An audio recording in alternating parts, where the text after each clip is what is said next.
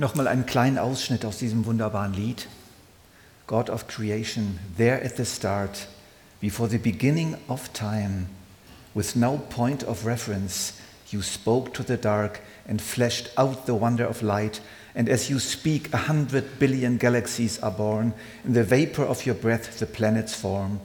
If the stars were made to worship, so will I. Dort am Start vor dem Beginn der Zeit, ohne Bezugspunkt, hast du in die Dunkelheit gesprochen und das Wunder des Lichts herausgearbeitet. Und während du sprichst, entstehen hundert Milliarden Galaxien, bilden sich ganze Planeten im Dampf deines Atems. Wenn die Sterne gemacht sind, um dich anzubeten, dann will ich das auch. Und Gott sprach, es sollen Lichter an der Wölbung des Himmels werden, um zu scheiden zwischen Tag und Nacht. Und sie sollen dienen als Zeichen und zur Bestimmung von Zeiten und Tagen und Jahren und sie sollen als Lichter an der Wölbung des Himmels dienen, um auf die Erde zu leuchten. Und es geschah so. Und Gott machte die beiden großen Lichter. Das größere Licht zur Beherrschung des Tages und das kleinere Licht zur Beherrschung der Nacht und die Sterne. Dieses Bild stammt von Mahela, einer unserer Enkelinnen, eine Tochter von Tabea, unserer ältesten Tochter. Sie hat es vor zwei Wochen gemalt. Mahela und äh, Anna Joy, die älteste von Simon Kaldewey, der jetzt in Steffisburg Pastor ist, hatten ein begeistertes Malwochenende bei uns zu Hause. Und da ist dieses Bild entstanden. Wir spüren schon in diesem Bild die Wucht und die Schönheit der Sterne, auch wenn ein Kind es gemalt hat. Und ihr seht dort diesen hebräischen Text, Ve'eta Kochavim und die Sterne.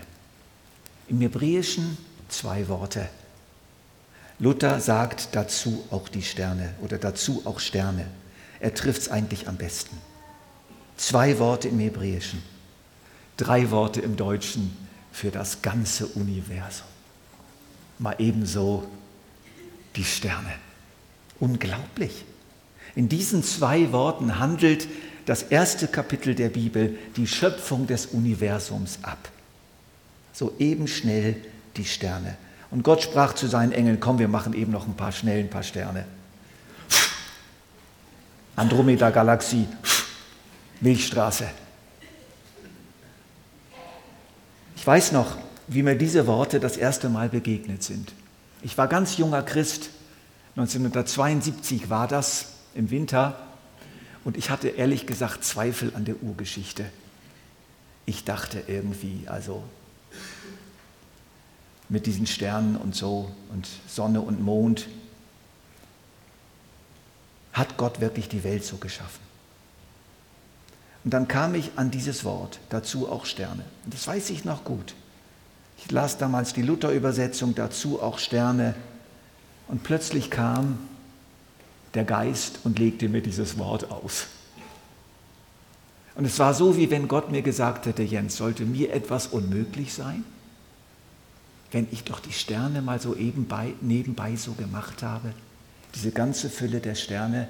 Es war für mich ein ganz heiliger Moment und bis heute ist diese, dieser Gedanke meines Herzens geblieben. Bis heute habe ich das mitgenommen. Die Größe Gottes. Gott ist so groß. Gott kann wirklich alles. Alles. Und dann viele Jahre später, 1998, als ich dann schwer verletzt im Krankenhaus lag, da erreichte mich dieses Bild von Tabea. Es ist ein Bild aus einer bekannten Bilderbuchserie, aufbereitet für Kinder, die dann den Abraham ausmalen können. Und Tabea schickte mir dieses Bild und ich lag da in meinem Bett mit ungewisser Zukunft, kurz vor der zweiten Operation und mir ging es so richtig schlecht. Ich war richtig im Keller seelisch. Und da kam dieses Bild und es hat einfach zu mir gesprochen. Schau hoch zum Himmel, stand dann unter dem Bild. Schau hoch zum Himmel und zähl die Sterne, so groß wird deine Nachkommenschaft sein. Für mich hieß das damals, Jens, es geht mit dir weiter.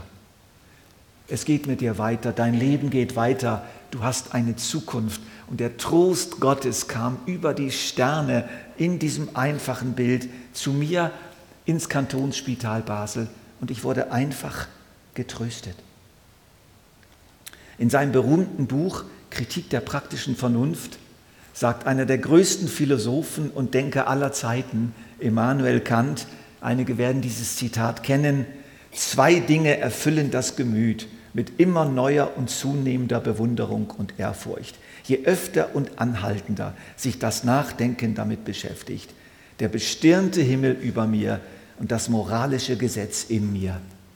Dieser große Denker hat diese beiden Wunder gespürt. Und all sein Denken hat diese beiden Wunder nicht in ihm eliminiert. Dieser bestirnte Himmel über uns und die Gebote Gottes in uns. Die Sterne sind kein Beweis. Dieses ganze Universum ist zum Staunen. Es ist wirklich ein deutlicher Hinweis auf eine im wahrsten Sinn des Wortes großartige Eigenschaft von Gott, und das ist seine Größe. Aber ein Beweis ist es nicht. Gott liefert uns keine Beweise.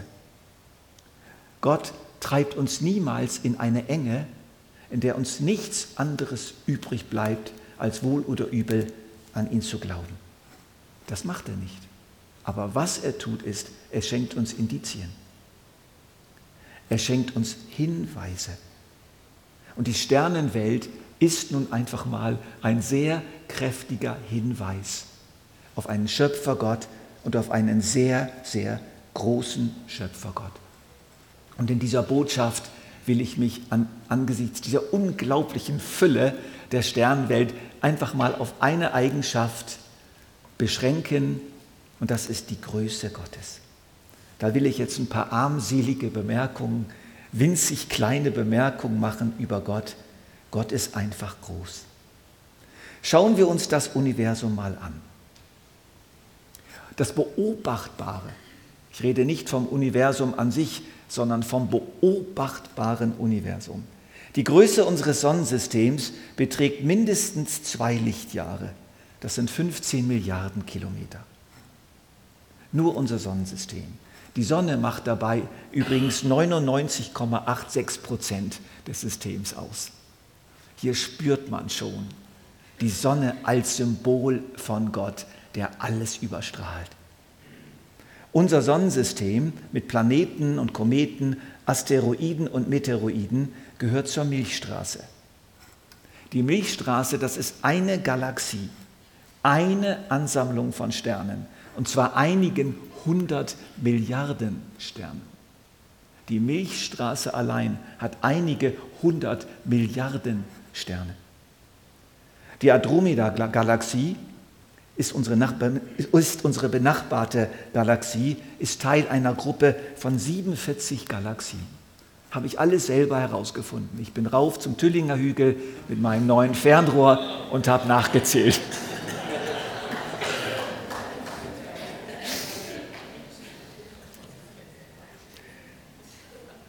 Unsere Milchstraße und die benachbarte Andromeda-Galaxie ist Teil einer Gruppe, Teil einer Gruppe von 47 Galaxien. Es gibt aber Millionen und diese Gruppe, diese 47 Galaxien, ist Teil sogenannten, des sogenannten Virgo-Superhaufens, der ungefähr 100 bis 200 solcher Galaxiengruppen enthält. Es gibt aber Millionen solcher Superhaufen. Insgesamt enthält unser Universum rund 900 Milliarden Galaxien, nicht Sterne, Galaxien. Unsere Galaxie, die Milchstraße, enthält einige hundert Milliarden Sterne und im lediglich beobachtbaren Universum gibt es also 900 Milliarden Galaxien. Und wenn es eine Botschaft gibt, die durch diese unfassbare Größe uns mitgeteilt hat, mitgeteilt wird, dann ist es doch wohl die, Gott ist groß. Gott ist unfassbar groß. Die Himmel verkünden die Herrlichkeit Gottes und das Himmelsgewölbe zeigt, dass es das Werk seiner Hände ist. Und ein Aspekt dieser Herrlichkeit ist seine Größe. Und der Salomo sagt sogar bei der Einweihung des Tempels, ja sollte Gott wirklich bei den Menschen auf der Erde wohnen? Siehe, die Himmel und die Himmel der Himmel können dich nicht fassen. Wie viel weniger dieses Haus, das ich gebaut habe. Und dann heißt es sogar noch im Psalm 147,4, er zählt die Zahl der Sterne, er ruft sie alle mit Namen, jeden einzelnen dieser Sterne. Durch das Wort des Herrn wurden die Himmel erschaffen. Das Herr der Sterne durch den Hauch seines Mundes. 900 Milliarden Galaxien. Und da waren sie da. Lass uns ganz frisch, ganz neu ernst machen mit diesem Gedanken, Gott ist wirklich groß und das mal auf unser Leben anwenden. Und nur ganz nebenbei, der sichtbare Teil der Sternenwelt ist 93 Milliarden Lichtjahre groß. 93 Milliarden Lichtjahre. Das heißt, die weitesten mit unseren verfügbaren Teleskopen noch sichtbaren Sterne haben ihr Licht, das uns jetzt erreicht, vor 93 Milliarden Jahren ausgesandt. Was die jetzt anstellen zur Zeit, diese Sterne, wissen wir gar nicht. Also Gott ist nicht nur unfassbar groß, Gott ist auch unfassbar alt. Drei Gedanken, die ich euch gern ans Herz legen möchte. Der erste Gedanke, den setze ich mal voraus. Es ist klar, wir dürfen und wir sollen staunen, wir sollen Gott anbeten über das Großartige, was er gemacht hat. Aber einen weiteren Gedanken. Und das ist der Gedanke, ich habe einen großen Vater. Das sind meine Gedanken. Ich habe einen großen Vater. Dieser Gott, der die Sterne geschaffen hat, der 900 Milliarden Galaxien mit je Hunderten von Milliarden Sternen geschaffen hat, ist Mensch geworden und ist zu uns gekommen, um uns seine Vaterschaft anzubieten, um uns zu seinen persönlichen Kindern zu machen. Dieser große Gott. Das heißt, ich habe einen großen Vater. Durch Jesus Christus ist dieser große Schöpfer unser Vater geworden. Das heißt, der große Gott ist unser Vater und unser Vater ist sehr, sehr groß. Jochen Klepper hat das in einem, seinem Lied wunderschön gedichtet, dieser Dichter, der im Dritten Reich dann umgekommen ist. Auch deines Hauptes Haare sind wohl von ihm gezählt. Er bleibt der Wunderbare, dem kein Geringes fehlt den keine Meere fassen und keiner Berge Grad hat selbst sein Reich verlassen, ist dir als Mensch genaht. Wir haben einen großen Vater. Und wenn dann wir da auf unserem Stuhl sitzen, umringt von Löwen und Bären und Sorgen und Schlangen, dann können wir zurücklehnen und sagen, wisst ihr was? Ich habe einen großen Vater. Ich habe einen unglaublich großen Vater. Ich kann mich noch so gut erinnern an ein Schlüsselerlebnis meiner Kindheit. Äh, ich habe zwei Brüder, die waren acht Jahre, acht beziehungsweise zehn Jahre älter als ich und ein Nachbarsjunge, der hat mich so gepiesackt und geplagt und da habe ich gesagt, warte, ich hole meinen großen Bruder. Und dann kam mein großer Bruder und dann sehe ich noch diesen Jungen da am Boden liegen und mein Bruder so über ihn geneigt. Der hat gezittert vor Angst. Oh, das tat gut. Aber was ist mein Bruder? Was ist mein Bruder gegenüber dem, der die Welt geschaffen hat, der eben schnell die Sterne hingeschüttelt hat?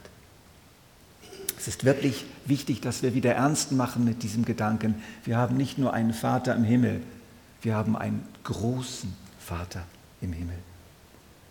Und da knüpft sich natürlich der zweite Gedanke an. Gott, mein großer Vater, ist größer als meine und unsere Probleme.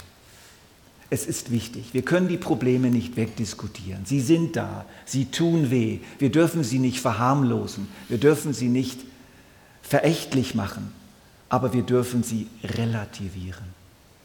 Und Gott fordert uns auf, immer wieder unsere Probleme mal in diesen Zusammenhang zu stellen, seiner unwahrscheinlich großen Größe.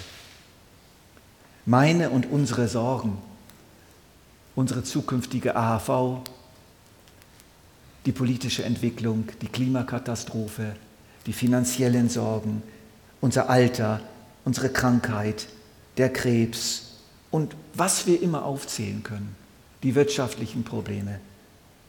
Unser Vater ist einfach größer und zwar viel größer. Da heißt es im Psalm 95, Vers 3, denn der Herr ist ein großer Gott und ein großer König über alle Götter. Der Herr ist ein großer Gott und ein großer König über alle Götter. Götter steht hier für die einflussreichen Mächte dieser Welt, die scheinbar so stark sind und denen wir auf alle möglichen Arten Opfer und Verehrung darbringen. Mächtige Politiker und Diktatoren, mächtige Ideologien wie der Kapitalismus und der Kommunismus und der Genderwahn, die Götter Gesundheit und Fitness und körperliche Schönheit. Und in dem Zusammenhang eine Frage an euch. Geht es euch auch so, dass euch in Gedanken an China manchmal etwas mulmig wird? Also mir schon. Ist Xi Jinping nicht wirklich ein großer König dieser Welt? Ist es nicht so, dass China seine Polypenarme mit den vielen Saugnäpfen, sprich finanzielle Unterstützung und Firmenaufkäufe, überall hin ausstreckt? Also mir ist es einfach ungemütlich. Ich spüre da eine unheimliche Macht, einen großen König, der da heranwächst. Was sagt Jesaja dazu? Siehe, Nationen gelten wie ein Tropfen am Eimer und wie Staub auf der Waagschale. Siehe, Inseln hebt er hoch wie ein Stäubchen. Wir kennen wahrscheinlich das Lied noch oder viele von uns richte den Blick nur auf Jesus. Schau auf in sein Antlitz so schön und die Dinge der Welt werden nichtig und klein in dem Licht seiner Gnade gesehen. Ich formuliere das mal etwas um. Richte den Blick auf den Schöpfer. Schau hoch in die Sterne so schön und die Dinge der Welt werden nichtig und klein in dem Licht seiner Größe gesehen. Und schon vor Hunderten von Jahren hat Paul Gerhard das so formuliert, wir kennen dieses Lied, befiehl du deine Wege und was dein Herze kränkt, der allertreusten Pflege, des, der den Himmel lenkt, der Wolken, Luft und Winden gibt Wege, Lauf und Bahn, der wird auch Wege finden, wo dein Fuß gehen kann dein Fuß in der komplizierten Lebenssituation, wo du dich jetzt befinden magst. Er kann das. Er ist so groß, er ist so viel größer als alle Probleme dieser Welt und alle meine persönlichen Probleme. Und noch ein weiterer Gedanke. Gott, mein großer Gott, ist größer als meine Vorstellung. Das ist auch mal wieder wichtig, dass wir uns das klar machen. Gott ist kein Gegenstand dieser Welt. Gott ist letztlich nicht jemand, über den wir forschen und theologisieren und philosophieren könnten.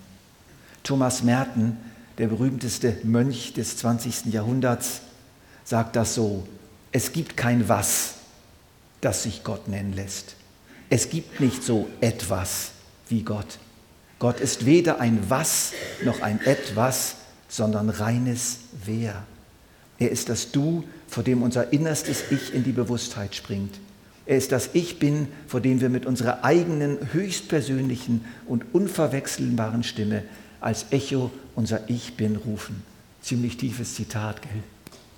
Aber wir ahnen, das dürfen wir. Wir dürfen sagen, Gott, da bin ich und du bist das große Du. Aber begreifen können wir diesen großen Gott nicht. Wir haben nur ein winziges Stückchen Erkenntnis. Wie unergründlich ist seine Weisheit und wie unerforschlich sind seine Wege. So formuliert es Paulus im Römerbrief. Denn wer hat den Sinn des Herrn erkannt oder wer hat ihm etwas gegeben, sodass ihm vergolten werden müsste? Denn von ihm und durch ihn und zu ihm sind alle Dinge, schreibt Paulus im Römerbrief. Gott fragt Hiob, der einfach nicht begreifen konnte, warum es ihm trotz seiner Frömmigkeit so schlecht ging. Und ich denke, das ist für viele von uns die größte Schwierigkeit und Anfechtung, auch wenn es uns selbst gut geht, aber wenn wir einen Christen, der Jesus lieb hat, der alles richtig gemacht hat sozusagen, wenn der dann so leidet, dann wird es uns doch mulmig, oder? Dann ist das nun mal nicht so einfach. Und was macht jetzt Gott mit dem Hiob? Er sagt nicht erstens deshalb, zweitens deshalb, drittens deshalb, sondern er sagt, kannst du das Siebengestirn zusammenbinden, Hiob? Löst du den Gürtel des Orions auf? Lässt du die Tierkreisbilder aufmarschieren, dass jedes sichtbar wird zu seiner Zeit? Lenkst du den großen und den kleinen Wagen? Kennst du die Ordnung, der der Himmel folgt und machst sie gültig für die ganze Erde? Gott hat diesen Hiob auf seine Größe hingewiesen. Und Hiob konnte sich dann beugen und konnte seine Vorstellungen loslassen. Im zweiten Gebot heißt es, du sollst dir kein Bild machen von Gott. Und das müssen wir natürlich so übersetzen, wie es heute wichtig ist. Und die Übersetzung, die moderne Übersetzung lautet, presse Gott nicht in deine Vorstellungen. Mach dir kein fixes Bild von ihm. Lass ihn Gott sein. Schreib ihm nicht vor, was er zu tun und zu lassen hat. Sitze nicht über ihn zu Gericht. Letzte Woche habe ich mit Simon Keller gesprochen, der jetzt lange Pastor war in der äh, Thomaskirche. Und er hat mir etwas Interessantes erzählt. Er hat ein Jahr in Indien studiert und in Indien hat er, ist er nie auf die sogenannte Theodizee-Frage gestoßen. Warum lässt Gott das zu? Die berühmte Theodizee-Frage. Und dann der Versuch der Theologen, irgendwie zu erklären, warum Gott das zulässt. Und der Simon Keller hat sich gewundert, dass ausgerechnet in diesem Land, dem es ja auf weite Strecken viel schlechter geht als uns, dass dort diese Frage unter den Christen gar nicht gestellt wird und auch nicht unter den Nichtchristen. Und sobald er dann wieder in den Westen kam, in diese Wohlstandsgesellschaft, war die Frage wieder da, warum lässt Gott das zu? Schon noch komisch, oder? Ich hoffe, dass die Sterne uns ein bisschen zum Schweigen bringen. Ja, die Frage, warum lässt Gott das zu, ist verständlich. Ja, und das Elend ist oft sehr nahe und handgreiflich und greifbarer als die Sternenwelt da oben. Aber wir dürfen diese Frage, warum lässt Gott das zu, auch nicht immer verharmlosen und ihr dürft ihr nicht immer mit zu viel Toleranz begegnen, denn sie ist auch Ausdruck eines ungeheuren Hochmuts des Menschen, der den unfassbar großen Gott in seinen Lebenshorizont hineinpressen will und glaubt, er wüsste jetzt, was Gott jetzt machen müsste. Es werden immer wieder viele Fragen offen bleiben. Das gehört zu unserem Leben. Und das gehört zu diesem Gott, der so groß ist, dass man ihn nicht begreifen kann. Wir haben nur kleine Puzzlesteine der Erkenntnis. Wir werden Gott nie in den Griff kriegen. Wir werden ihn in keiner Theologie fassen können. Und auch die sogenannte bibeltreue evangelikale Theologie ist ein löchriger Eierlöffel, mit dem wir ein Meer ausschöpfen wollen. Fazit. Dieses Bild da, das hat die Kathi mal gemalt, vor einiger Zeit, einfach mal so, kam mir so in den Sinn. Und ich sehe das Bild und habe gesagt, das bin ich. Das ist meins. Sofort kam das und das ist jetzt mein Bild, hängt bei mir im Büro. Dieser Tropfen dort, das bin ich. Da sind viele Farben drin. Ich empfinde mein Leben als bunt, als vielfältig, als reich und doch bin ich nur ein Tropfen. Ein Tropfen unterwegs in die Ewigkeit. Ein Tropfen, der runterfällt, dieser Weg da von oben nach unten, das ist mein Lebensweg. Und es ist ein wunderschöner Gedanke zu wissen, dass da unten dieses unendliche Meer ist, unermesslich und dass wir immer wieder hineinfallen dürfen in die Größe Gottes. Und deswegen würde ich jetzt am Schluss dieser Botschaft gerne mit euch noch eine kleine Übung machen. Wenn Völker wie ein Tropfen am Eimer sind für Gott, wie viel mehr bist du ein Tropfen, ein Tropfen eines Tropfens. Aber ein wunderbarer Tropfen, ein kostbarer Tropfen, ein Tropfen, der sogar einen Namen hat bei Gott. Du bist Gottes Geschöpf, du bist Teil seiner großen Schöpfung, aber winzig bist du wie ein Tropfen. Und nun stell dir vor, dass unter dir dieses große, unendliche Meer des großen Gottes ist, des liebenden Gottes, der dein Vater ist. Schon Betsy, die Schwester von Corrie ten Bohm, der holländischen Christin, die mit Vater und Schwester in ihrem Haus Juden versteckt hat, die hat ja mitten im KZ in Fürstenfeldbruck zu ihr gesagt. Was hat sie gesagt? Man kann nie. Wer kennt das Zitat? Ganz berühmt, man kann nie tiefer fallen als in Gottes Hand. Und es ist eine sehr große Hand. Wir sind einfach mal eine Minute still und du lässt dich einfach mal fallen in dieses Meer, in diese Hand. Lass alles los, alle Not, alle Vorstellungen, lass dich fallen in die gewaltige Hand Gottes. Spürt jetzt mal diese liebende, unendliche Größe Gottes.